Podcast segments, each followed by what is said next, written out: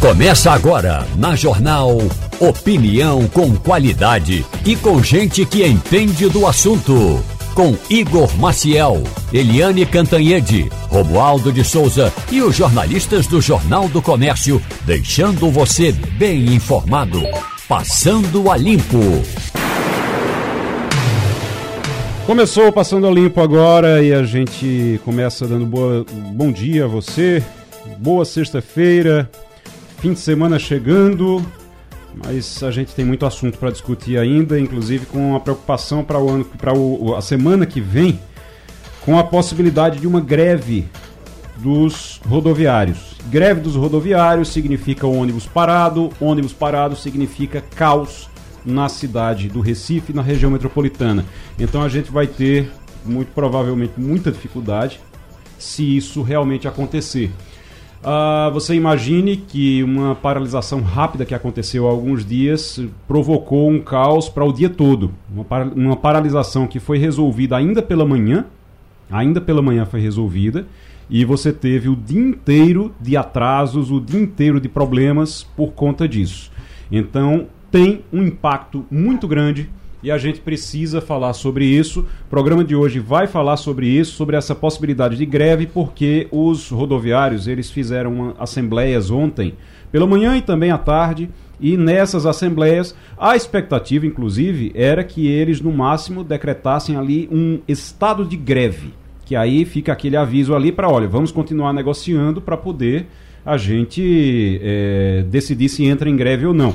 Mas não foi, entraram, já decretaram greve, vão parar, segundo o que foi decidido na Assembleia, eles vão parar, eles pretendem parar na semana que vem, próxima quarta-feira, dia 26.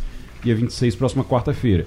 Então, a ideia deles é parar na próxima quarta-feira. Até lá, ainda pode acontecer negociação, até lá as coisas podem ser resolvidas. Ou, negocia, ou por negociação com a classe é, empresarial, com os empresários, com o pessoal da Urbana PE, ou também via justiça. Porque a Urbana PE já lançou nota, daqui a pouquinho a gente vai conversar com o pessoal da Urbana PE. Os empresários já disseram que vão acionar a justiça, já disseram que vão acionar a justiça para impedir greve de motoristas de ônibus no Grande Recife. Então, a expectativa deles, a Roberta Soares está trazendo isso aqui na nossa coluna de mobilidade, a expectativa deles é que a gente tenha realmente, que a, a, a justiça tenha, traga uma decisão proibindo a greve. A greve seria na quarta-feira, dia 26 de julho. Vamos ver, então seria através da Justiça do Trabalho.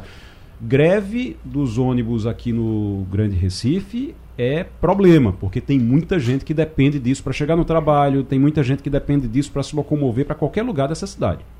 Né? Terezinha, muito bom dia. Bom dia. Maurício, muito bom dia também. Bom dia. Daqui a pouquinho a gente tem Fernando Castilho aqui também. Complicado, né? Se tiver uma greve. Muito complicado. A gente sabe, realmente, como você falou, Igor, da dificuldade que é hoje se a, a, a, mobilidade na região metropolitana. Então, tanto o metrô quanto os ônibus são fundamentais nisso. E uhum. você sabe que o metrô ele não pode compensar os ônibus. Enquanto que os ônibus muitas vezes conseguem, de alguma forma, compensar o metrô, porque aumenta a frota na rua. Então, realmente é preocupante. Eu espero, e, e eu acho que há essa possibilidade, que até lá haja um acordo. Porque a gente conhece muito bem, eu já trabalhei nessa área de transporte, né, quando eu era secretária de Estado. Então a gente sabe que há uma certa pressão do sindicato de colocar os empresários no canto da parede e, de certa forma, o governo também. Então eles fazem essa pressão, muitas vezes não é com o interesse total em fazer a greve, mas de conseguir um recurso maior. Então é possível que daqui para lá se faça um acordo nessa, nesse sentido. Eu acho que não está fora de cogitação a possibilidade de um recuo de alguns eh, empresários e do próprio governo entrando para tentar resolver. O, Maurício, e sabe qual é o, um problema ainda maior? Parece que está tendo uma articulação dos rodoviários com os metroviários E aí, aí todo, aí... tudo isso de dizer, não, mas aí o, o, o, metrô vai ter que compensar uma parte, o metrô não compensa porque os metroviários podem parar também. Sim. Era isso é que eu causa. ia comentar, porque há essa, essa movimentação, há essa conversa de que pode parar também o metrô. Que é um serviço federal, né, na negociação, é uma outra esfera de poder, mas é complicado porque a população como um todo, aí sim trava a cidade toda. Aí é, é o caos.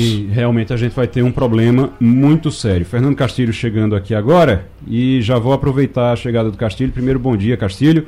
A chegada do Castilho pra... veio de ônibus hoje? Não, vim de, de aplicativo normal, sem problemas. Mas sem problemas. Mas o, o, o, ônibus, possibilidade de greve já na próxima semana. Verdade. Você utiliza ônibus também, né, para se locomover? Eu sou um cidadão metropolitano. Eu ando de ônibus, de Uber, de metrô, carona de aplicativo, carona. Só não ando de moto, porque tenho medo. Mas aí complica, complica. Pega quantos ônibus para vir para cá, Castilho? Não, eu pego somente o metrô na linha sul, desço no terminal apanho uma conexão para Cruz Cabugá e desço aqui. Quando eu venho de aplicativo, eu venho direto. Quando eu venho de ônibus, eu pego a linha de Setúbal, né, que desce na Conta da Boa Vista, aí eu posso pegar um outro ônibus na Rua do Riachuelo, eu posso vir a pé, porque dá mais ou menos 800 metros. A gente vai voltar a falar nesse assunto ainda hoje. A gente precisa conversar com os envolvidos. A gente tem que conversar com os rodoviários, a gente tem que conversar também com os empresários para entender como é que está essa negociação e o que é que pode acontecer até quarta-feira. Então, no programa de hoje nós vamos tratar sobre esse assunto. Mas primeiro eu queria já falar aqui com vocês sobre essa saída do Silvério Pessoa. É a primeira baixa no, no secretariado de Raquel Lira. A gente está com sete meses de governo. Então, sete meses de governo, primeira baixa no governo Raquel Lira, secretário de Cultura.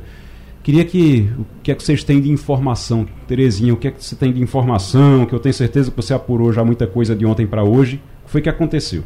Olha, na verdade, desentendimentos dentro da própria secretaria entre o secretário e a Fundarp, é, que é um órgão de, de personalidade própria em que todo governo tem muito mais poder do que o secretário, porque esse secretário de algumas áreas eles é, de, tem, um, tem um, órgão, um órgão como a Impetu tem força na Secretaria de Turismo e a Fundar tem na Secretaria de Cultura.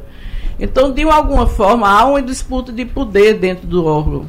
Além de tudo, há um excesso de controle dos secretários pela Casa Civil do governo.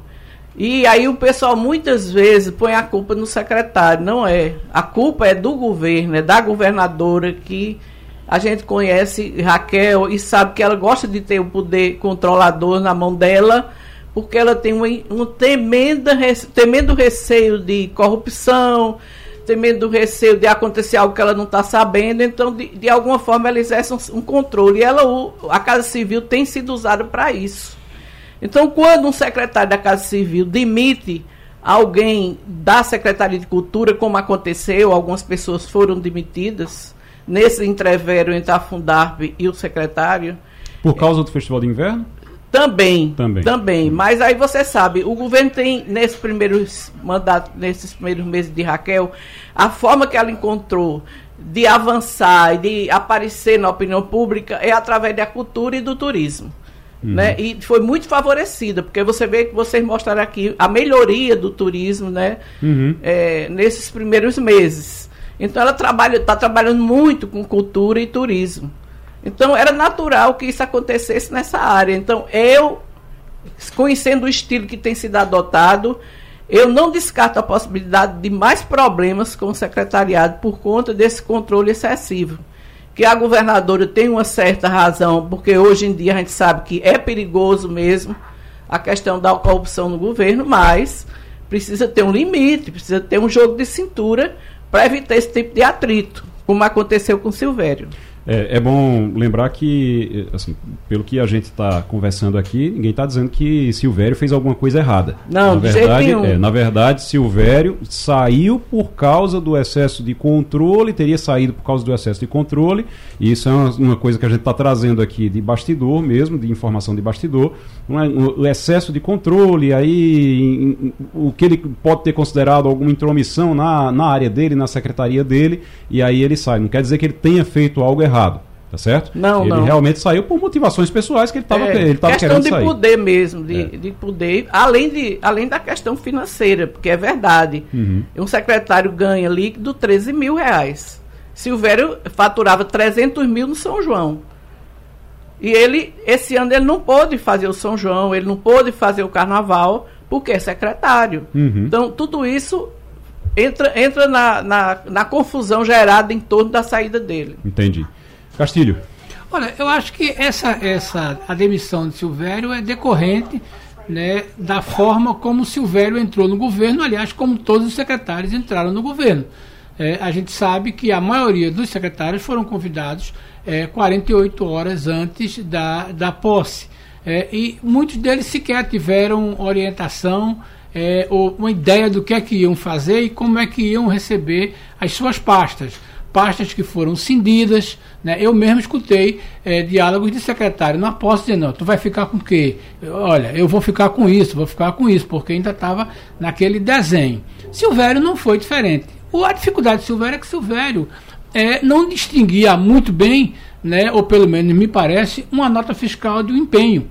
É muito difícil, o artista não trata com isso. E aí, quando você chega num- numa pasta complexa, como é a da cultura, né, que se discute centavos, ele teve isso. É aquela história. Quem foi o cara que Silvério usou né, para ordenar despesas? Que é o cara fundamental, porque veja bem, o ordenador de despesas, as pessoas esquecem, é o cara que bota o CPF dele.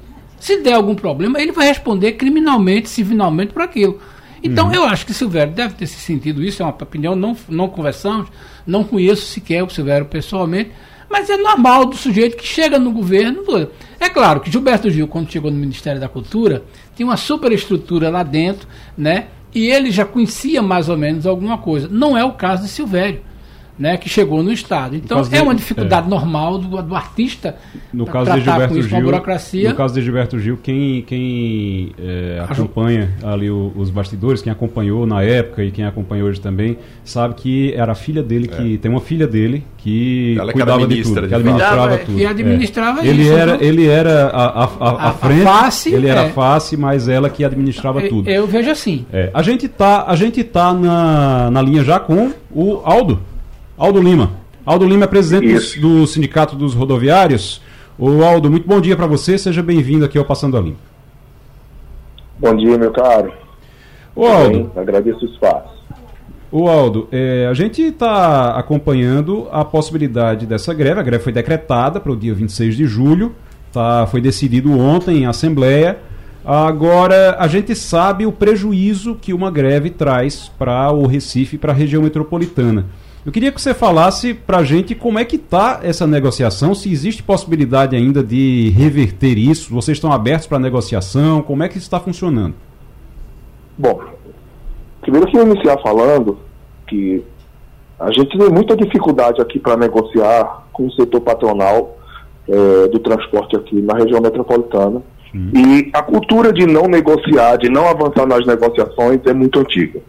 Eles têm uma tradição de, no máximo, querer ajustar o salário com reposição da inflação. E a gente sabe que reposição de inflação nem avanço em convenção coletiva, porque convenção coletiva ela existe para avançar, né? E a reposição de inflação não aumenta, não aumenta. É apenas a, aqueles custos que aumenta do trabalhador do ano anterior para o ano atual, né? E o pior, né? a gente teve duas rodadas de negociações com ele, há mais de um mês e 15 dias que foi entregue uma pauta de, de reivindicação e eles não trouxeram a contraproposta. Há essa dificuldade com o setor patronal aqui e é antiga, isso precisa mudar. Né? Infelizmente, se a gente está decretando um movimento paredista, se a gente está indicando a greve para o dia 26, a culpa é das empresas de ônibus, que não sabem negociar. E eles estão, inclusive, lançaram uma nota hoje, ontem, dizendo que estão abertos, que vão, vão para a justiça se for necessário, mas que estão abertos à negociação ainda. Tem alguma, alguma conversa marcada já? Perfeito. A gente encaminhou para a Urbana né, é, um ofício onde a gente fala para que eles apresentem uma contraproposta. Porque até agora não apresentaram nada. O sindicato está aberto aqui para discutir. A questão é que eles que travam sempre as negociações. Isso é uma cultura de flash deles. Né? Entendi. Que já vem acontecendo ano a ano. Mas o sindicato sempre esteve aberto para negociar, para discutir. Infelizmente, esse ano eles não quiseram, que querem, querem vir no emblomation, no enrolation, enrolando, enrolando, enrolando, e não dá, gente, não dá. A gente tem uma categoria sofrida demais, exercendo essa dupla função que a gente acha muito ruim para o trabalhador, é os, os riscos de vida, vandalismo, os assaltos, né? e não tem o um mínimo de valorização por parte né, das empresas a esses trabalhadores, então a gente muitas vezes tem que tomar essas decisões que a gente sabe que é o extremo, mas tem que ser tomada. É verdade que a população sofre com isso, mas a, essa população que sofre com a greve é a população que sofre todos os dias é, por conta dos ônibus lotados, dos atrasos, dos assaltos. Né? Uhum. Sofre todos os dias com esses profissionais. A população não sofre só no dia de greve. Né? É, e o importante é que essa população, esses usuários, sabe das dificuldades e apoia a luta dos trabalhadores que é legítima, embora sabendo que é um transtorno nos dias de greve. O Aldo, a gente está com nossa bancada aqui, o pessoal querendo lhe fazer pergunta, vou passar aqui para Maurício Garcia. Bom dia, Aldo.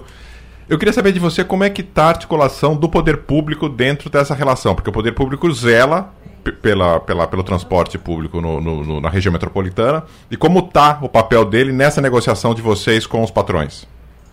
Perfeito. É, na verdade, não zela, né? Não zela. O poder público não zela, porque a gente vê que, é, que os ônibus, né, muitos ônibus não têm a qualidade devida, a gente vê os atrasos nas viagens, o próprio poder público é, que foi responsável por permitir a retirada dos cobradores, ou seja, não zela.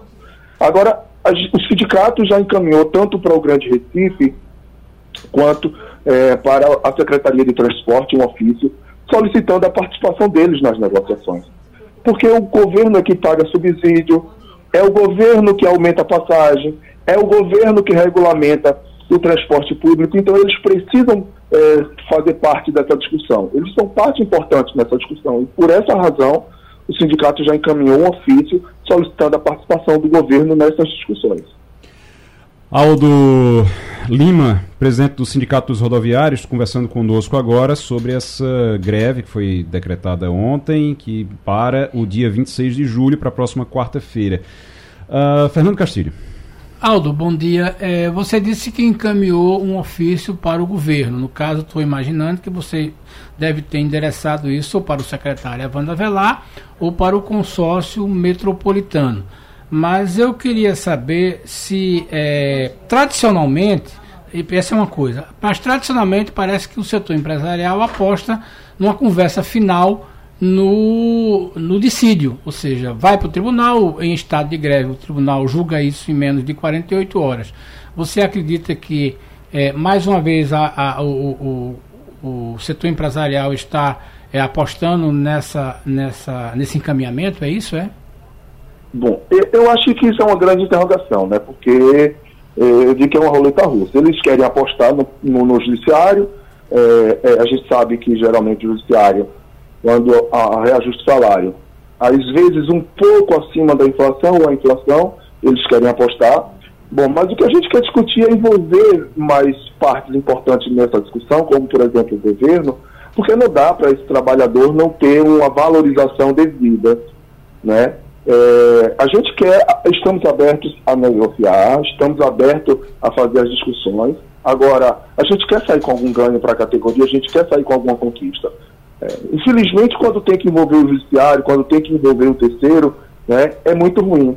E assim, a prova da incompetência de não conseguir avançar nas negociações é da UVA, setor patronal, né, porque o sindicato sempre esteve e estará aberto aqui para poder buscar os caminhos de avanço nessas nessas negociações, nesses períodos de campanha salarial. Muito bem. Terezinha. Bom dia, Aldo. Aldo, existe algum entendimento entre o sindicato é, de vocês, dos rodoviários, com os metroviários, porque existe uma história de que o metrô pode parar também. Eu queria saber, porque realmente seria um caos muito grande para a população, já é qualquer movimento. Mas no caso, se juntar metrô e ônibus, aí sim, aí é um grande problema. Então eu queria saber se há algum entendimento nesse sentido. Bom, é, o sindicato ele faz as discussões, né, é, representando a, a, a, categoria dos rodoviários, aí eu estou falando aqui dos rodoviários. É, eu sei que os metrô os metroviários também estão em campanha salarial, também, também estão em discussão.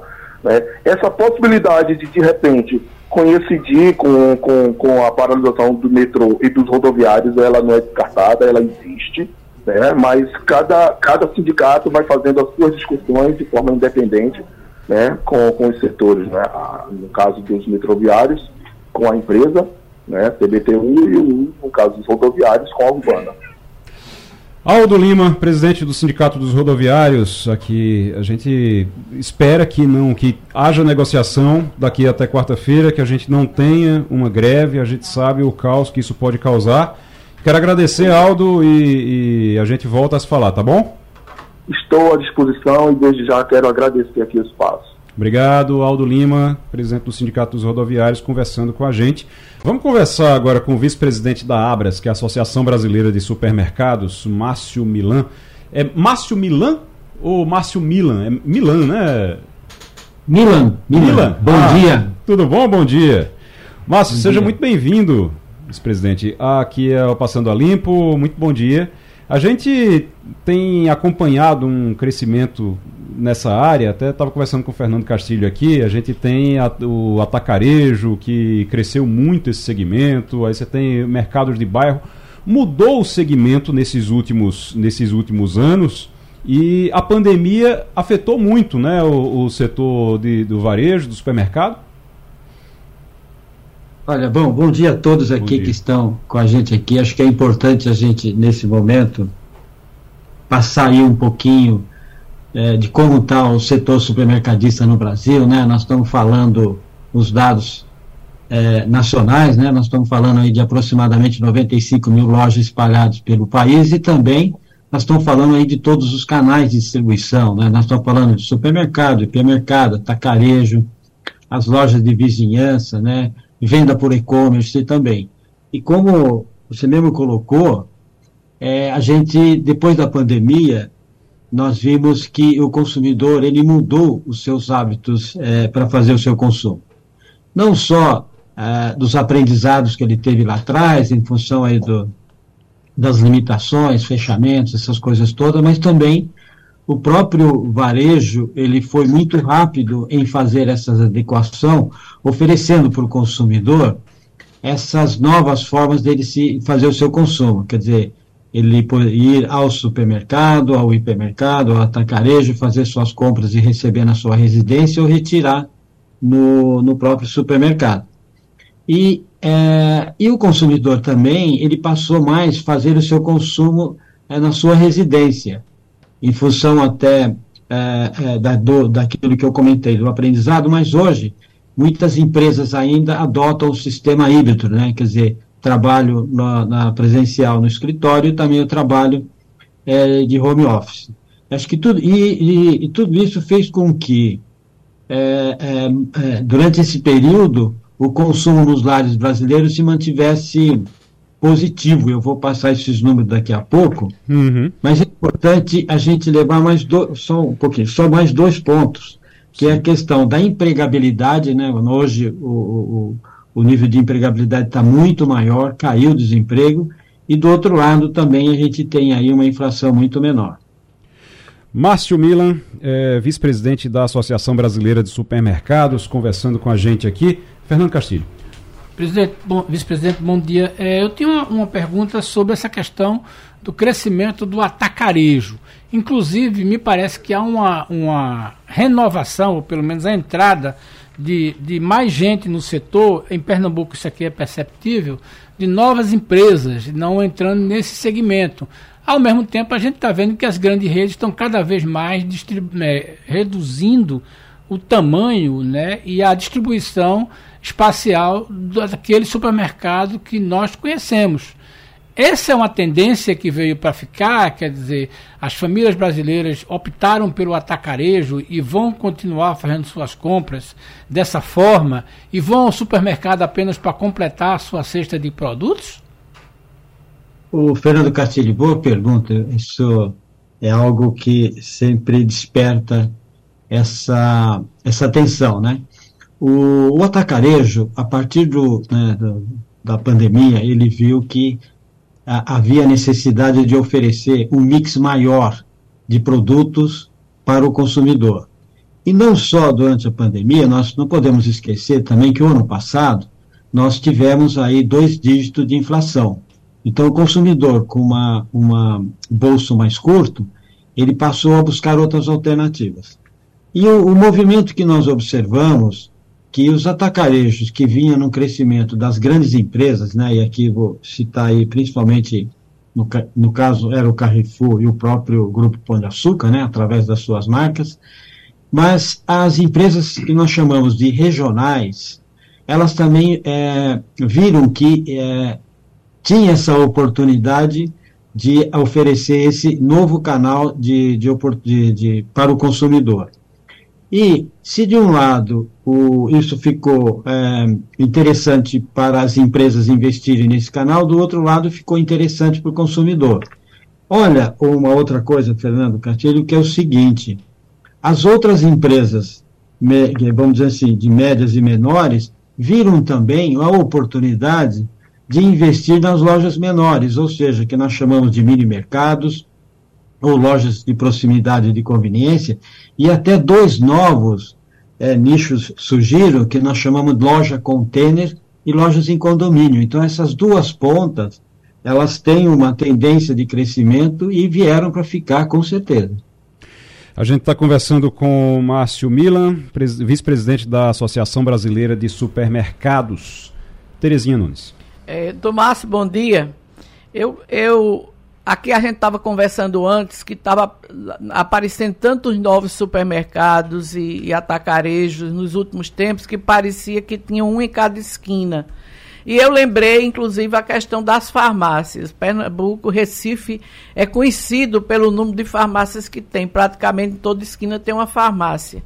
Mas de vez em quando fecham um, abre outra, Quer dizer, está sempre havendo movimentação de fechamento de farmácia. Então, eu gostaria de saber se não há uma, alguma possibilidade de um crescimento tão vertiginoso nesse setor acabar provocando fechamento de unidades. E a gente tem aí, por exemplo, já alguma possibilidade do Pão de Açúcar fechar é, de outras lojas fecharem, o próprio Bom Preço fechou várias lojas. Como é que o senhor vê é, o, o, esse, esse crescimento em relação à possibilidade também de um recuo? Bom, primeiramente, prazer em falar com a senhora deputada Terezinha Nunes. É, um ponto é, bastante interessante também é essa nova reorganização dos canais de distribuição, né? É, e o exemplo que, que a deputada colocou muito bem claro sobre a questão das farmácias, e a gente vê um pequeno dessa acomodação também nos varejos.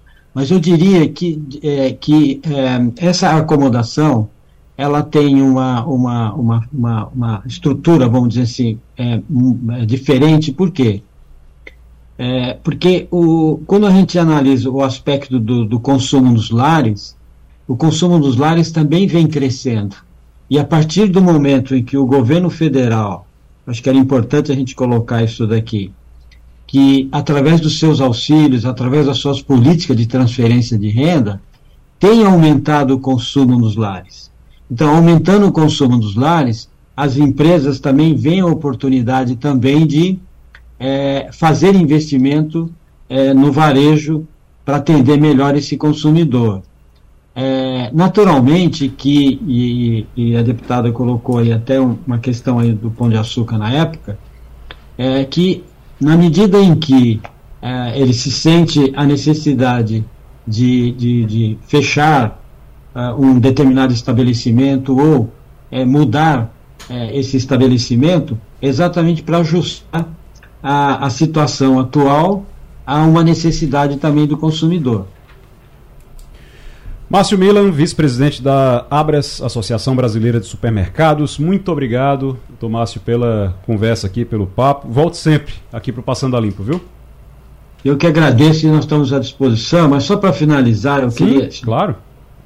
Só para passar uma informação que acho que é importante para todos que estão nos ouvindo aqui, é que de janeiro até maio, é, comparado com o ano passado, o crescimento nos lares brasileiros foi de 7,25 e quando a gente compara o, o acumulado no crescimento no consumo este ano foi de 2,33. Então é importante dizer que todos esses fatores econômicos têm contribuído para o consumo nos lares brasileiros. Muito bem. Márcio Milan, vice-presidente da Abras, Associação Brasileira de Supermercados, trazendo informações importantes aqui. Eu estava com. recebi os números agora aqui de. encerrou o primeiro trimestre é, o consumo nos lares, com essa, esse crescimento de 1,98% na comparação de março para fevereiro. Houve aumento nessa, de março para fevereiro de 7,2%, quase 7,3%. E na comparação de março de 2023 com o mesmo mês de 2022, a alta foi de 4,58%. Tá aí então crescimento nessa área. A gente vai conversar também com os empresários aqui, o pessoal representante da Urbana PE, o presidente da Urbana PE, Luiz Fernando Bandeira de Melo, sobre os ônibus, sobre o serviço de ônibus aqui em, no Recife, na região metropolitana. A gente sabe que os rodoviários fizeram assembleias ontem e decidiram por uma greve para o próximo dia 26. Conversamos agora há pouco com Aldo Lima, que é presidente do Sindicato dos Rodoviários, e ele colocou algumas situações aqui que a gente vai inclusive esclarecer agora com o Dr. Luiz Fernando Bandeira de Mello, que é presidente da Urbana PE. Presidente, muito bom dia, seja bem-vindo. Bom dia, Igor, bom dia a todos os ouvintes da Rádio Jornal. Presidente, o, o, sindicato dos rodoviários está reclamando. Eu estava vendo a nota de vocês aqui ontem, logo depois que da decisão sobre a greve. Vocês lançaram uma nota dizendo que lamentava, a, a Urbana PE lamenta a conduta do Sindicato dos Rodoviários durante as negociações coletivas e fala também em acionar a Justiça, ir à Justiça do Trabalho, para evitar não só o movimento paredista, já programado para o dia 26, mas também possíveis paralisações que venham a ser feitas até lá. O que é que a Urbana PE vai alegar para a Justiça do Trabalho? E uma das reclamações do Aldo, do presidente dos, dos rodoviários aqui, é que a Urbana PE não estava negociando. Vocês estão com a mesa de negociação aberta? Estão em negociação? Hum. Olha, preste atenção. É, é, nós tentamos, de toda maneira, é, chegar a um acordo nesse dissídio. Né? Uhum. Infelizmente, a categoria pede itens com mais de 100% de aumento.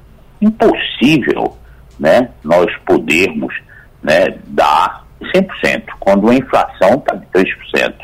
De salário, eles pedem 10%.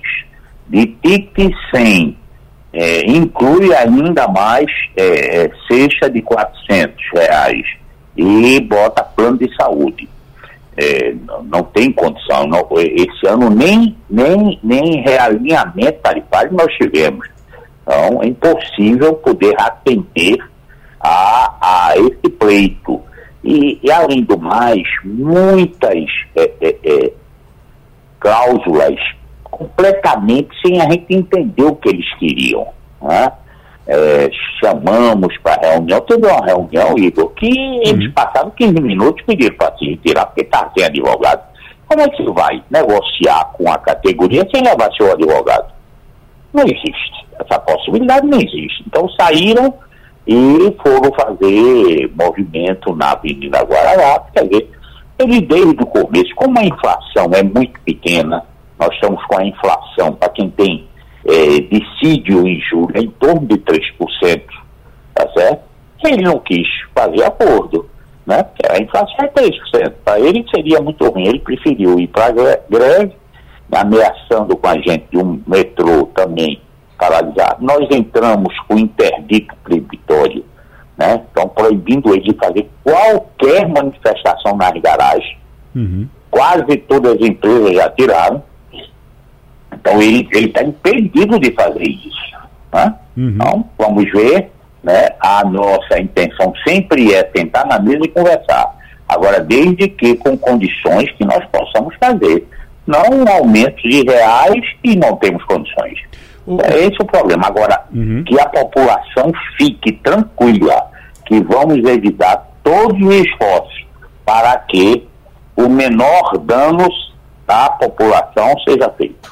Presidente, uma da reclamação deles é que eles apresentaram a proposta e as empresas não fizeram contraproposta. O senhor está dizendo que eles pediram 10. Vocês ofereceram quanto? Olha, nós chegamos a falar em inflação, que é 3%, Hum. né? Mas eles não aceitam, já, até no jornal eles que não aceitam. Então, realmente ficou difícil de uma conversa com eles, né? Por causa desse posicionamento da categoria de que é uma coisa que não pode. Fernando Castilho. Presidente, bom dia. É, pelo que eu estou entendendo, é, houve, ou ac- aconteceram duas reuniões. Numa delas, é, a reunião não pôde prosseguir porque não havia um representante é, jurídico para assessorar a categoria. E, pelo que o senhor está dizendo, é, a, a proposta dos, dos empregados contém uma série de itens que não estavam na convenção anterior e que agora eles estão querendo acrescentar. É isso que eu estou entendendo. E a, a, a outra questão é o seguinte: o que é que acontece se a greve for eh, decretada mesmo no dia. Na, na semana que Dia vem? 26. É, o caminho técnico disso para resolver é, é a pedir a instauração do dissídio? É, você veja, nós temos um serviço que é prioritário, um serviço público importante. Então não pode haver paralisação total do serviço. Ele decretou a greve, mas em momento nenhum nos procurou para combinar qual a quantidade de frota que vai rodar. Porque é a lei de greve diz isso. que Junta-se a- a- ao operador com o empresário e define a quantidade de ônibus que vai ser colocado na rua. Ele não me procurou, tá certo? O CTM já deu uma diretriz aí de, de, de- de o que é que tem que ter de frota. Mas ele não senta com a gente para definir. E aí? Aí a gente pede ah, que o tribunal eh, julgue eh, esse impasse. Há um impasse e o, o tribunal do trabalho é quem vai julgar isso. Presidente da Urbana PE, que reúne as empresas de ônibus da região metropolitana do Recife, Luiz Fernando Bandeira de Melo, conversando com a gente agora no Passando a Limpo sobre essa possibilidade de greve dos rodoviários na próxima semana. Terezinha Nunes. Bom dia, Bandeira. Bandeira, é, o, o Aldo falou também da possibilidade de ter alguma resposta para a categoria. Já que a Urbana é, alega que não pode ir além da inflação, que outros itens, em que outros itens ela poderia avançar? Eu, eu já presenciei alguns, algumas eh, tentativas de greve que se resolveu com me- melhoria do, do vale alimentação, melhoria. Agora eles estão pedindo ah, um novo, um novo apoio né, de 400 reais. Mas, enfim, eu queria saber se há possibilidade de negociações em outras áreas, em outros setores, das, do, do que foi pedido para que essa questão do salário em si seja resolvida. Ô Terezinha, o que a gente pode dar é a repercussão do, da inflação em uns itens econômicos. Por exemplo, o ticket vai subir a mesma coisa do salário. É, é, cesta básica não existe na nossa convenção, assim como não existe também plano de saúde. Mas você tem diárias, você tem é, é, seguro, todos esses fatores serão realinhados na inflação. Fora a inflação, não podemos dar nada. Porque nós não temos nem realinhamento salarial. Como é que eu vou dar alguma coisa? A gente está tirando do bolso para poder dar. Maurício Gassim. Presidente, bom dia. O que a gente tem percebido, conversamos hoje com, com o Aldo, presidente dos, uh, do Sindicato dos rodo- dos Rodoviários, é, e o senhor agora como presidente da, da Urbana PE. É, e a gente se- sente uma, assim, uma- um radicalismo dos dois lados na defesa dos seus direitos, do seu ponto de vista, que está um pouco exaltado. Parece que eh, há qual a possibilidade de chegar a um caminho do meio para que se possa ter uma negociação, porque o grande prejudicado disso é o po- o povo do, do Recife, da região metropolitana, que depende dos ônibus. Claro, vai se chegar a esse ponto de, de, de, de negociação, de acerto, mas qual a possibilidade disso ser feito de uma forma rápida para que não prejudique tanto a população? Quem vai ter que abrir mão de um pouco aí? Nós, nós, categoria econômica, vamos evitar todos os esforços que nós temos para que é, a solução seja a mais rápida possível. Então, vamos procurar, né, tá certo, qual o caminho jurídico mais rápido para que isso termine e que não traga nenhum transtorno maior à população. Esse é nosso objetivo. Esse é, é, o trabalho nisso desde quarta-feira, para que não traga o, o, o maior prejuízo para a população. Esse é meu objetivo e eu vou trabalhar nisso e tenho certeza que vamos conseguir. Ô presidente, só para a gente é, encerrar, o, a Urbana PE tem dito que vai, vai à Justiça do Trabalho para impedir a greve. Tem sempre um movimento também, até alguns rodoviários que não querem participar da greve, querem pegar o ônibus e sair, mas são impedidos. Como é que isso vai funcionar também na, na, nas garagens? O senhor disse que estão tá, conseguindo evitar essas manifestações nas, nas garagens, mas consegue é, evitar que os motoristas sejam impedidos de trabalhar? Nós estamos solicitando a, a, ao governo, à Secretaria de Defesa Social, hum que dê, nós temos interdito proibitório. O que é um interdito proibitório? É uma ação em que a juíza do trabalho determina que o sindicato dos empregados não, não obstrua a porta das garagens para que aquela categoria que quer trabalhar, aquele funcionário que quer trabalhar, que possa, possa trabalhar. Então isso chama-se interdito proibitório e todas as empresas estão com esse interdito proibitório. Então, estão pedindo apoio à SDS para que os nossos ônibus possam funcionar normalmente, tá certo? E já, já enviei ofício ao CPM e ao governo e com certeza vai, o governo irá nos dar respaldo nisso, porque nós temos uma, uma, uma, uma decisão judicial que nos favorece. Ok. Ok, presidente da Urbana PL, Luiz Fernando Bandeira de Melo, conversando com a gente aqui no Passando a Limpo. Muito obrigado pela participação. A gente vai continuar aqui acompanhando isso até que seja resolvido. Se não tem, se não acontece essa greve na próxima semana dos rodoviários, para não atrapalhar ainda mais. Já é difícil chegar no trabalho é, chegar e voltar para casa aqui no, na região metropolitana do Recife. Então, que com greve isso piora, vira causa. A gente espera que isso seja evitado. Informação agora: morreu o cantor Tony Bennett. Tony Bennett morreu aos 96 anos, astro do jazz e do pop, tinha mais de 70 anos de carreira. Tony Bennett, acho que eu tava, ele tá, tem, eu tô vendo ali uma, uma gravação dele que ele fez com Amy Winehouse ele ultimamente gravou com Lady Gaga também, foi? É, gravou com Lady Gaga. Se rejuvenescia com os novos cantores. É, exatamente.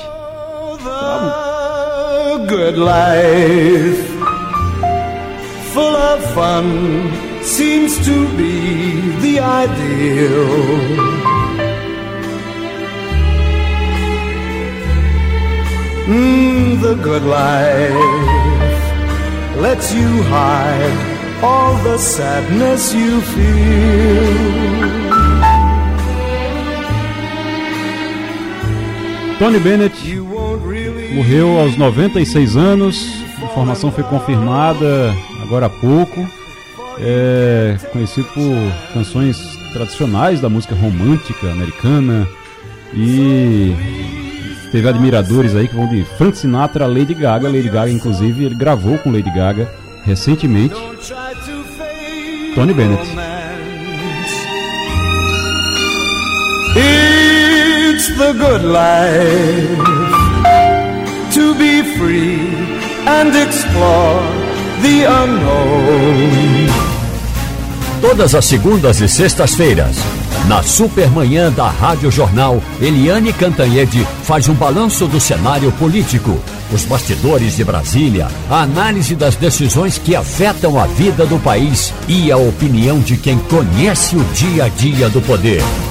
Eliane Cantanhede, todas as segundas e sextas-feiras, na Supermanhã da Rádio Jornal. Eliane Cantanhede, muito bom dia. Bom dia, Igor, colegas, ouvintes. Morreu Tony Bennett. Você gostava do Tony Bennett, Eliane? Nossa, o Tony Bennett era um, era o grande ícone ali dos bailes. Antigamente, hoje é balada, né? Naquela Uhum. época era baile. E baile de gerações, né? Geração da minha mãe, a minha geração, eram os, os bailes românticos, em que você dançava de rostinho colado, dava um beijinho. O Tony Bennett eh, embalou aí corações durante muitas décadas e geração atrás de geração. Era um- uma coisa suave, uma coisa bonita e uma coisa assim muito, muito, muito romântica. Verdade. E ele conseguia se rejuvenescer através de novos músicos. A gente estava comentando aqui, tocou com Amy Winehouse, cantou com Amy Winehouse, cantou com Lady Gaga agora recentemente. Então ele continuava se reinventando até agora, 96 anos, quando deixa aqui a, a- deixa esse legado e fica aí, vai ser eterno na história agora. Tony Bennett, aos 96 anos, acabou de ser anunciada a morte do cantor. Mas, o Eliane, deixa eu perguntar a você uma coisa, porque o Lula vai anunciar daqui a pouco, às 11 horas, novas regras para armas em mãos de civis. Que regras são essas? Pois é, ah, a gente teve no governo Bolsonaro, e a gente nunca se cansa de falar do governo Bolsonaro, a gente teve aí um tsunami de armas em mãos de civis. O Bolsonaro já chegou, foi uma das primeiras medidas dele, mandando projetos para o Congresso eh, para ampliar e flexibilizar armas e munições em mãos, de civis. E como o Congresso foi muito eh, restritivo, muito cauteloso com isso, ele não teve dúvida, transformou os projetos de lei em decretos. Decreto entra em vigor, né? Então é um, é um projeto que é muito mais, vamos dizer, é, determinante e impositivo do que projeto de lei, que tem que ser discutido, analisado, aprovado, etc.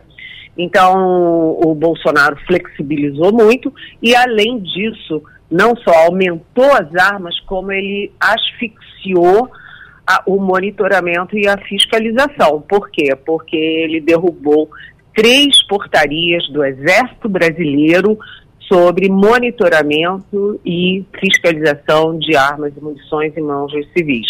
Isso já foi no primeiro ano do governo dele, criou um mal-estar danado no Exército, e se o Exército estava tolhido nas suas funções de fiscalização, e isso não era propriamente uma função da, da Polícia Federal, ninguém estava fiscalizando nada. Então você teve uma avalanche de armas na sociedade e sem fiscalização. Isso é muito arriscado, porque todas as estatísticas no mundo mostram que quanto mais armas, mais mortos. Mortes por acidente dentro de casa, né, acidente com criança, inclusive, é, por suicídio, por feminicídio, por roubo, é, tanto que os Estados Unidos é o país que tem mais armas no mundo e é o país que tem mais homicídio no mundo. Não é à toa, tem uma relação direta entre as duas coisas. Bem, falado isso do passado, vamos a hoje. O Lula lança às 11 horas o, o programa de ações de segurança, exatamente com decreto sobre armas, revendo tudo do Bolsonaro, né, dizendo claramente, olha, armas de uso restrito são realmente de uso restrito, ou seja, armas de policiais civis, policiais militares, aeronáutica, marinha, exército, não podem ser vendidas para civis, né, regulamentando tudo isso. Agora, não ficou claro ontem, até ontem, quem é que vai fazer a fiscalização. Se é, continua com o Exército, se passa para a Polícia Federal ou se é uma divisão entre as duas instituições. O fato é que o ministro da Defesa, José Múcio, e o ministro da Justiça, Flávio Dino, vêm acertando isso desde a transição. Desde a transição que se conversa isso. Demorou esse tempo todo, porque a população brasileira está armada e mais, as organizações criminosas né, as de grande porte, lucraram muito com isso, porque elas pagavam muito caro eh, por armas contrabandeadas e passaram a pagar baratinho por armas que eram legalizadas e repassadas, vendidas para o crime. Ou seja, tem que consertar essa confusão que o Bolsonaro fez nessa área tão delicada, porque a arma mata. Eliane Cantanhede, na Rádio Jornal, aqui no Passando a Limpo. Maurício Garcia. Bom dia, Eliane. É, a gente está vendo um, movimento de reforma ministerial. Antigamente as reformas ministeriais aconteciam numa tacada só. Agora, pelo, pelo andar da carruagem, pela, pela essa nova relação do, do, do, governo com o Congresso, principalmente, tem sido aos poucos e com a sociedade. Nessa reforma ministerial, cada vez mais o Centrão quer ter peso, quer insiste em ministérios pesados e ricos. E agora também pensando em colocar estatal. Como está esse cabo de guerra entre governo e Centrão? Pois é, está uma baita negociação, né, Maurício? É, a gente já disse os nomes, vou repetir, os deputados André Fufuca, do PP do Maranhão, e o André, uh, o deputado uh, Silvio Costa Filho, Silvinho, uh, de Pernambuco, republicanos de Pernambuco, e esses dois nomes já estão certos. O problema é qual o cargo para eles para cada um deles. Né? O governo estava tendendo a ceder, por exemplo, ciência e tecnologia e Ministério da Indústria, Comércio e Serviços. Mas o Centrão não quer só isso, não. O Centrão que batalhou muito pelo Ministério da Saúde, mas enfrentou aí uma resistência poderosa dentro e fora do governo para manter a Nízia Trindade. Então, como o saúde não estava colando, o, e saúde é o maior orçamento da República. Eles se desviaram para o Ministério do Desenvolvimento Social, o MDS, que a gente chama de Ministério do Bolsa Família. E, e aí o, a blindagem do ministro Wellington Dias, que é do PT, não está tão consistente, assim, tão firme como foi a da Nízia Trindade. Então, o Wellington Dias tem apoios de um lado, tem apoios de outro. Eu conversei longamente com ele essa semana. E tem uma questão é, doméstica nessa história, sabe, Maurício? Por quê? Porque o Ciro Nogueira, que é o presidente do PP e um dos principais líderes do Centrão, é, levou uma tunda aí na eleição de 2022 no Piauí. Então, no Piauí, por exemplo, o Wellington Dias, que é o ministro, que é do PT, ele já venceu seis eleições. Ele foi, ele venceu ele próprio quatro, né? Ele foi quatro vezes governador do Piauí e elegeu dois, um do PT e um do PSB. É, então, em 2022 ele fez cabelo, barba e bigode, né? Porque ele elegeu o governador, o senador do Estado e toda a bancada de deputados federais, exceto um. Então, o Ciro Nogueira só ficou com um deputado federal. Lembrando que ano que vem tem eleição municipal. Então, o Ciro Nogueira, ele está de olho não apenas no Ministério do Desenvolvimento Social, ele está de olho em tirar o Wellington Dias. E tem gente no Palácio que acha que o Wellington Dias não está indo muito bem. É, então, o Wellington Dias estava me mostrando todas as dificuldades que foram criadas no governo Bolsonaro nessa área social, inclusive uma pane no sistema de informatização no, em abril do ano passado, né, que você não tem como. Uh, como é que você faz gestão de Bolsa Família se você não tem os dados? Né? Tá tudo uma bagunça. Então ele está tendo dificuldades de botar a casa em ordem e mais o Centrão, o Centrão, o céu é o limite para o Centrão.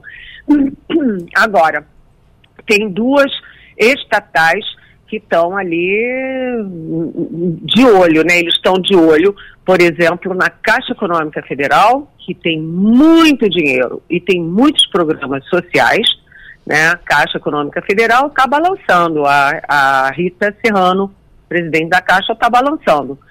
Já nos Correios, o Francisco Silva, que é amigo do Lula, super amigão, não está balançando não, está firme e forte. E tem Funasa, tem Embratur, ou seja, o Lula está demorando a decidir, quanto mais ele demora, mais o olho gordo do Centrão cresce.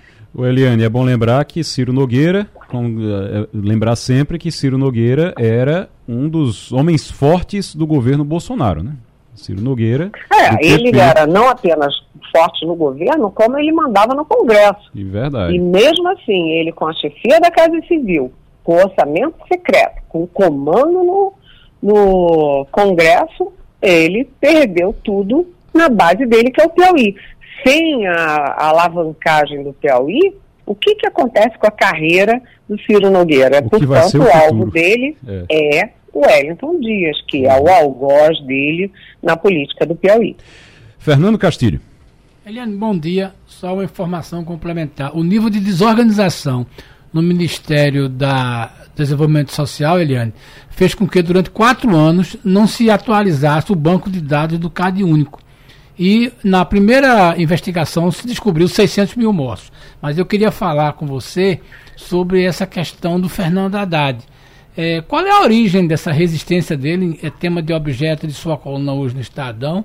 É, nessa questão com a Argentina, é, é essa é a questão do, dos blindados. O que é que leva o, o Fernando Haddad a orientar o presidente para vetar essa, essa venda? É porque corre o risco de não receber? Está com medo de calote. é exatamente isso, né? A Argentina é um país mergulhado numa crise profunda. É uma crise econômica, uma crise política e uma crise social. Né? O governo argentino não está conseguindo cumprir nem as obrigações mínimas com a sociedade argentina. E aí quer comprar 156 blindados, né, tanques blindados do tipo Guarani, aqui do Brasil. Aí, primeira pergunta, ué, com tantas dificuldades lá, por que, que ele vai querer gastar dinheiro com tanque? Um. Dois, ele não tem dinheiro para pagar. E três, ele, se ele não tem dinheiro para pagar, ele não consegue avalista para o negócio. Então, essa venda, que aliás, né, a gente tem que frisar que os tanques são produzidos por uma empresa privada, a Iveco Defesa, e é, o Lula gosta da ideia, gostava da ideia pelo menos, o Ministério das Relações Exteriores gostava da ideia, por quê? E o próprio, aliás, o próprio assessor é, internacional da presidência, Celso Amorim, eles gostavam da ideia, porque é uma forma de aproximação com a Argentina que é fundamental na nossa política externa. É a alavancagem do Mercosul e a alavancagem do protagonismo do Brasil e do Lula no ambiente internacional. E, um, bem, de, do outro lado, também você tinha a defesa e, particularmente, o comando do Exército super favoráveis, porque isso reforça ou reforçaria muito a indústria nacional de defesa. Então seria bom do ponto de vista da defesa e bom do ponto de vista diplomático. E o Haddad, sempre o Haddad com aquele jeito, ele não é estridente, não bate na porta, não grita, e vai conseguindo uma vitória atrás do outro. Ele ponderou, primeiro, quem vai financiar. Aí tentaram BNDES, não deu certo. Tentaram o banco do BRICS, que agora é presidido pela Dilma Rousseff, não deu certo. Aí tentaram o Banco da Patagônia, que tem sede na Argentina, mas o acionista majoritário é o Banco do Brasil, também não deu certo. E o Haddad, desde o início, avisando para o Lula: olha, tecnicamente é muito complicado você financiar alguma coisa para a Argentina, porque é calote na, na, na veia. E segundo, olha, prepare-se para a reação, porque a sociedade brasileira, a opinião pública vem em cima da gente. Quem é que vai apoiar uma operação dessas? Cada tanquezinho desses custa em torno de 10 milhões de reais. 10 milhões. E são 156, façam as contas. E aí o Haddad foi, foi, foi, pacientemente, pacientemente. E a minha última informação de fonte quentíssima é que o Lula jogou a toalha. Tá bem, então não vamos fazer. Agora, eu vou dizer, é, você começou com um questionamento que foi feito por eles mesmo. É, eu, vou, eu vou ficar o dia todo pensando nisso. A Argentina, na situação que está, o que é que danado a Argentina quer comprar com, quer com tanque militar comprado do Brasil? Realmente é um mistério que a gente precisa, é precisa pensar muito para resolver, viu? é. Ô, Terezinha, é, Eliane Cantanhede aqui na Rádio Jornal, Terezinha Nunes. Eliane, bom dia. É, eu queria voltar à questão dos ministérios. Gleisi Hoffmann ontem disse que o PT vai precisar cortar na carne para ajudar Lula a se compor no Congresso. Isso seria uma sinalização de que o Elton Dias está com a cabeça a prêmio? Outra coisa, a deputada, a ministra Luciana Santos, pelo que nós sabemos, tem tido uma performance muito boa no ministério dela. E, e sendo uma mulher, é, estaria garantida na função. Só que a, a cobiça sobre o Ministério de Ciência e Tecnologia aumentou muito nos, nos últimos dias. Você acha que Luciana tem condições de permanecer ou ela pode sair do Ministério? Bem, é, são algumas áreas que foram cobiçadas pelo Centrão. É, uma foi o Ministério dos Esportes e o Lula meio blindou a Ana Moser né, que não é de partido nenhum, mas foi uma escolha pessoal dele, tem muita, ela tem muita presença, muita força nesse ambiente é, esportivo. Né? Depois, olha só, só mulher, hein? Depois está agora a questão aí da Luciana Santos. A Luciana Santos, ela é super preparada, né? Ela foi líder estudantil, ela é, é uma engenheira, ela é muito respeitada e ela é do PCdoB. Né? Os outros partidos têm um monte de ministério, por exemplo, União Brasil, que é super refratário, que vota contra, tem três ministérios. MDB, três ministérios. PSD, três ministérios. E o PCdoB é aquele aliado incondicional. Então estava uma história, uma possibilidade de botar a Luciana no Ministério da Mulher, né? e aí a Cida Gonçalves, que é a ministra da Mulher, é, teria um cargo ali de consolação e tal. Mas está complicado fazer isso. Está muito complicado fazer isso porque é, ciência e tecnologia é, são diretamente relacionados a desenvolvimento, né, a futuro. E ela é muito qualificada. Quem é que eles teriam no lugar? Essa é uma questão. Outra questão, estavam também de olho ali Ministério de Direitos Humanos para tirar o Silvio. Mas, gente, o Silvio, que é negro, se expressa super bem, é tão inteligente, como é que você vai tirar o, Silvio é, do, do Ministério dos Direitos Humanos para botar alguém do centrão? Seria dar razão a tudo que o Bolsonaro defendia, né? Todos os recuos na área de polícia, de violência, é, de indígenas, de mulher, de LGBTQIA+. Então está muito confuso, sabe, Terezinha? Mas eu repito aqui que eu estou feliz de estar conversando com você que foi minha velha amiga, eu não Exato. diria velha, porque nós somos umas meninas, mas no Jornal do Brasil de antigamente. Exatamente. Muita saudade de você por aqui. Estamos todos, estamos todos juntos aqui agora no Passando a Limpo. Eliane Cantanhede, muito obrigado. Até segunda-feira. Beijão. Saiu o 17º Anuário uh, Brasileiro de Segurança Pública, referente a 2022 e Pernambuco está numa situação difícil, continua numa situação difícil, porque a situação de Pernambuco em relação à violência no Brasil nunca foi fácil. Nos últimos anos nunca foi fácil. E está cada vez mais complicado em 2022. A gente chegou aqui, Pernambuco chegou, chega agora a ter cinco cidades dentro da lista de 50, ou seja, 10%, 10%. das cidades mais perigosas do Brasil são de Pernambuco. 50 com maior taxa de mortes violentas intencionais do país. Quando a gente fala de morte violenta intencional, é homicídio, tá? É morte, realmente, assassinato.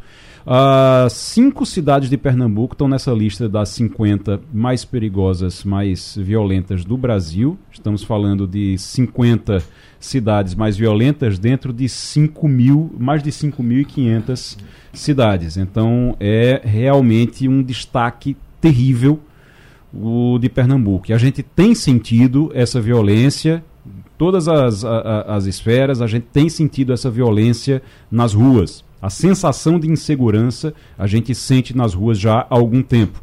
Esses números são referentes a 2022. E aí você pergunta qual é a cidade mais perigosa em Pernambuco, a cidade que tem o maior número de assassinatos em Pernambuco. Cabo de Santo Agostinho. É aqui na região metropolitana do Recife. Cabo de Santo Agostinho é a quinta cidade mais violenta do país em 2022. A taxa é de 81,2 homicídios para cada 100 mil habitantes. O número é quase quatro vezes maior do que a média nacional, que é de 23,4. É então já não é baixa, a média nacional já não é baixa, é 23,4, é. já não é baixa. E você tem o Cabo de Santo Agostinho aqui no Grande Recife com 81,2 homicídios. E eh, a gente está dando esse número terrível, é horrível esse número, e tem que dizer uma coisa: melhorou em relação a 2020. Porque 2022, esse número é, é, é relacionado a 2022, e em 2020, Cabo de Santo Agostinho era a segunda mais perigosa, com a maior taxa de homicídios é, do Brasil. Era a segunda. Agora é a quinta. Mesmo assim, a gente ainda tem aqui essa situação muito complicada. Aí depois, quais são as outras que fazem parte desse, desse, dessa lista cruel? Vitória de Santo Antão, na zona da Mata Sul, é a 27 com maior número de homicídios. E depois, São Lourenço da Mata, também no Grande Recife, a trigésima, taxa de 50,3 mortes por 100 mil habitantes. E aí você tem Garanhuns, no Agreste, a 39 com taxa de 44,9%, e depois Jaboatão dos Guararapes, que é ali pertinho do Cabo de Santo Agostinho, né? vizinha ao Cabo de Santo Agostinho, na 42ª posição. Então, Cabo de Santo Agostinho, Vitória de Santo Antão, São Lourenço da Mata, Garanhuns e Jaboatão dos Guararapes. São números terríveis, né, Castilho? É, só uma informação adicional. Quando você vê no mapa é, Cabo de Santo Agostinho, Jaboatão, Sorense da Mata, tem é, quase uma região contígua. Então, é como é tudo alguns, junto, é tudo junto, como alguns analistas estão dizendo. Olha, isso é uma questão de que o crime ele está não no Cabo, ele se ao sul para Jaboatão a leste para Vitória e também chega em São Lourenço. Esse é um dado. Garanhuns também. E, aí Garanhuns é o, o, diferencial. Mas na área, da, minha, da, na área da economia, eu quis puxar um recorte né, sobre a questão do que é, como, é que, como é que esse negócio interfere na economia. O primeiro número que para mim é assustador, Igor, é que o setor de segurança, a contratação de quase 400, de 480 mil pessoas, movimenta um negócio de é, 125 bilhões, que é 1,3 do PIB brasileiro. E não é segurança, é proteção contra a violência. Não é, não é uma questão de, de, de Nós não estamos falando de Força Armada, com outro polícia, não. Estamos falando Você fala de um de, negócio de vigilância, de vigilância, vigilância eletrônica, negócio. vigilância isso, armada, é, vigilância. isso não quer dizer que. Vigilância adicional. Adicional. Veja que atenção, não faz sentido um país como o Brasil gastar 1,3 do seu PIB com essa indústria. Essa é uma questão econômica. Segundo, o que é que representa essa, essa, esse perfil de mortos encarcerados. No caso do mortos, a questão bate diretamente no negócio chamado Previdência Social. Hum. Isso significa que esses jovens, que morreram 50% são jovens, vai bater de alguma coisa na Previdência Social, fora os mutilados. Tem a questão da, da, da raça, né? 70, a maioria, dois terços são negros, mas tem uma coisa que é mais que é pior ainda é que quando você tem do, é, 830 mil presos e você tem 78% que são negros, né? E essa população tem menos de 34 anos, 29 anos. Significa o seguinte: você tem 400 mil jovens no Brasil, 521 mil jovens, que estão presos, que são, boa, a maior parte, dois terços é negro, que eles têm menos de 34 anos. Do ponto de vista econômico, isso é um desastre. E o que é pior, na minha visão, que eu fiz, eu vi na coluna, é que você condena a família dessas pessoas, Igor, à miséria. Porque não há, muitos deles eram arrimos de família, muitos deles são a principal coisa. E essa família presa, que o governo tem que pagar auxílio reclusão, é, condena essa família à miséria. Eu acho que quando a gente olha isso, eu não, tô, não quero nem discutir a questão aqui que não é outras pessoas, a Terezinha, podem dizer questão social. Não dá para falar de estupro, não dá para falar de violência contra a mulher, não dá para falar de violência contra a criança. eu puxei para minha área e fico estarrecido. Sim.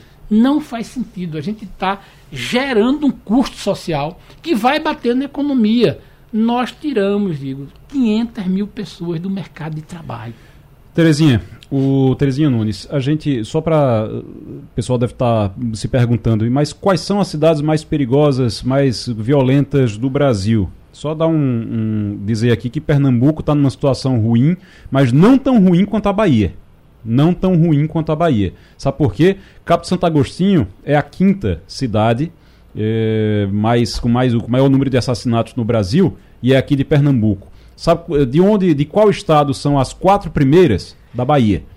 Jequié, Santo Antônio de Jesus, Simões Filho e Camaçari são as quatro cidades mais violentas do Brasil, de acordo com esse anuário, com maior número de assassinatos e são todas, todas da Bahia. É. E um então, detalhe geográfico, complicada. todas elas muito próximas de Salvador. Todas assim como aqui também. em é. Recife, a gente todas elas próximas aqui da capital e na Bahia todas elas num raio de menos de 100 quilômetros de Salvador. Agora um dado para a gente tratar rapidinho também, Terezinha, é que quando você pega o número geral no Brasil, teve uma queda em 2022 na violência. A gente tem que reconhecer isso 23. e dizer que teve uma queda, uma queda pequenininha, mas teve sim uma queda no Brasil. Foram mais de 47 mil mortes violentas no país em 2022, isso é terrível, continua sendo terrível, continua sendo uma tragédia, mas houve uma diminuição, uma queda de 2,4% em relação a 2021. Eram 48.431 pessoas mortas, foram mortas em 2021 e em 2022 caiu para 47.508 pessoas mortas. Então, teve uma diminuição pequena, mas continua sendo uma tragédia. Mas cresceu o número de feminicídios, né? Exatamente, cresceu o número de feminicídios e realmente é uma coisa que causa espécie porque cada vez mais a gente sabe que tanto a imprensa tem ajudado nisso, como o governo, toda a sociedade civil, no sentido de coibir o feminicídio. E ele tem aumentado. Ou seja, está dando a impressão que realmente esse grande volume de armas, como falou a Eliane, não é tá favorecendo o feminicídio, né? Porque o homem, ele, esses homens que são doentes, né, na verdade, de ciúme, doentes de ciúme, eles matam porque eles estão com arma fácil dentro de casa. Então, isso tem. E a mulher, quando está dentro de casa, que é o lugar onde todo mundo fica amparado, a gente, quando chega em casa, a gente diz: agora eu vou dormir tranquila. A mulher vai fica exatamente no local onde ela vai ser assassinada. Então, isso é uma coisa muito grave. Quanto a, ao crescimento, tanto na Bahia quanto em Pernambuco, nesses municípios, eu acho que isso é o tráfico de drogas. Enquanto não se trabalhar essa questão do tráfico de drogas, não reduz essa violência.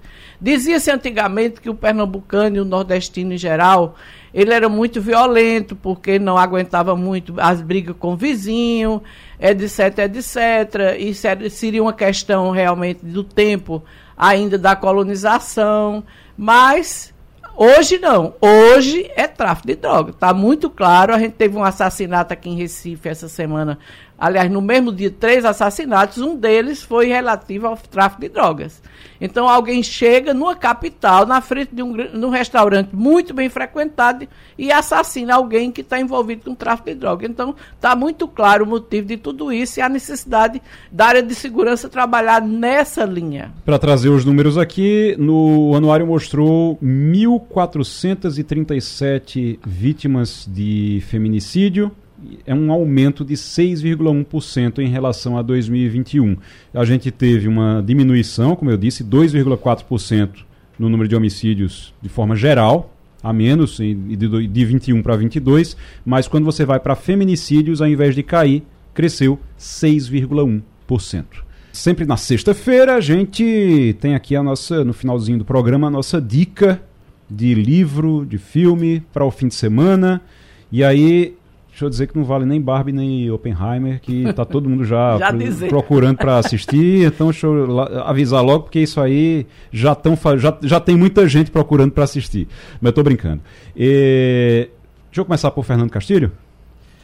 Olha, eu vou recomendar para quem gosta de temas bíblicos não ler só a Bíblia, que continua sendo o livro mais lido do mundo. Curiosamente, quando a gente pega aí, o senhor perguntou qual é o livro mais lido do mundo. Curiosamente, a Bíblia é continua a Bíblia. sendo continua, isso. Continua. É o segundo, é o, o livro de Mao Tse-tung, que imagina que deve ser os chineses que compram, né? Depois vem Don Quixote e vem a saga de Harry Potter. Mas quem quiser. Como é, o é, Harry Potter? É o quarto, é, é o, quarto, quarto? o quarto livro mais lido mais do mundo. lido do mundo. Da obra, é, né? é, conjunto, o conjunto, conjunto da obra. É porque são todos aqueles livros. É, né? mas tem uma, uma, uma coleção do Frederico Lourenço, é, que é a Bíblia grega traduzida. Não é para você ler a Bíblia, é para você ver a história dos livros da Bíblia.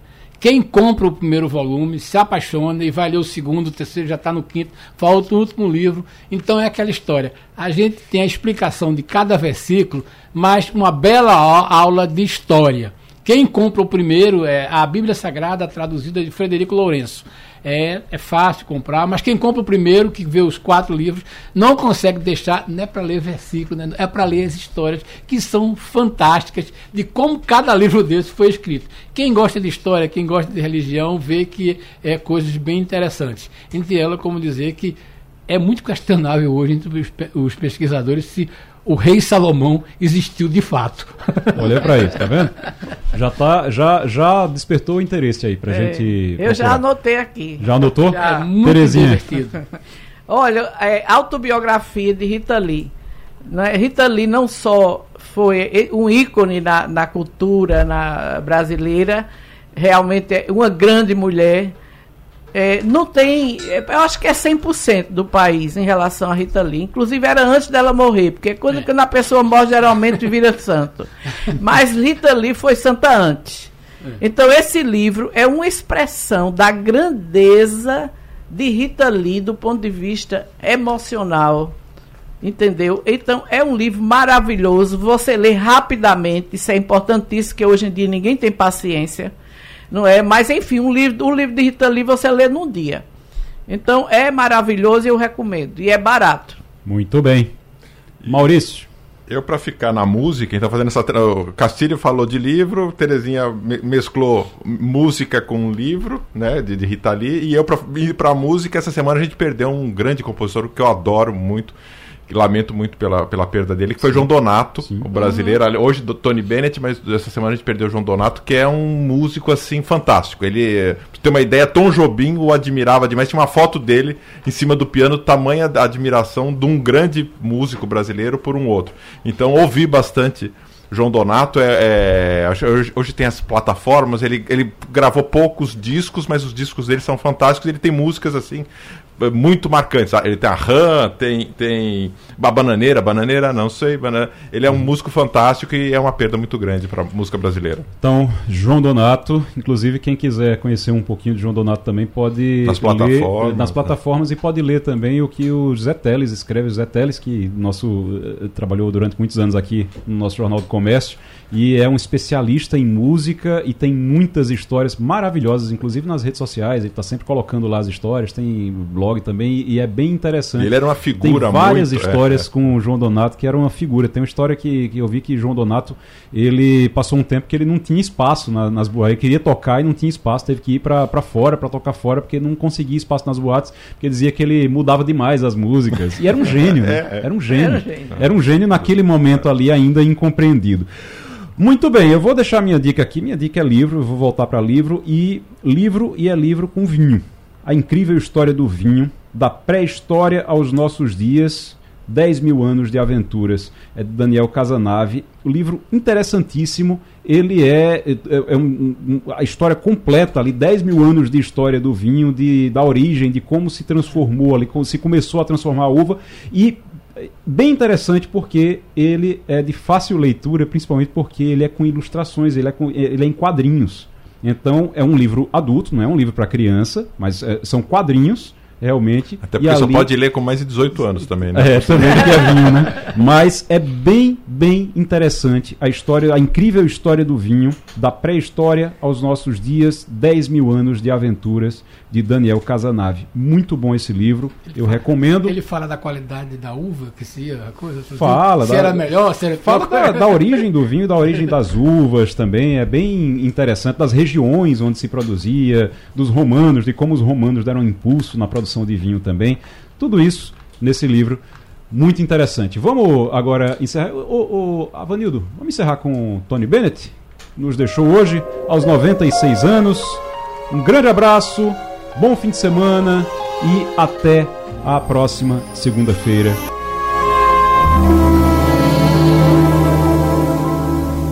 the very thought of you.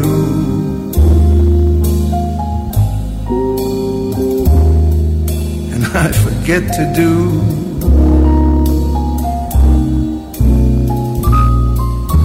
The little ordinary things everyone ought to do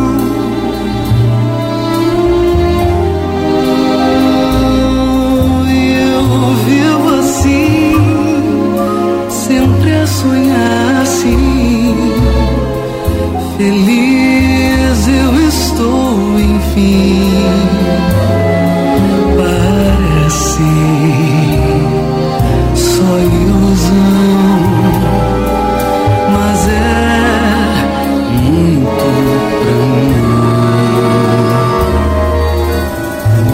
idea of you. Longing here for you.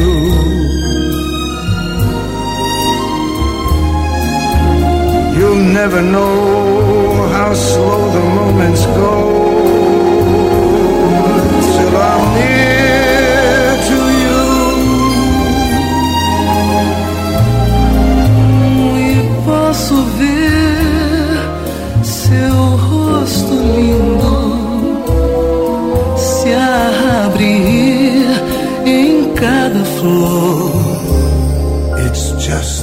thought of you. Penso muito em ti.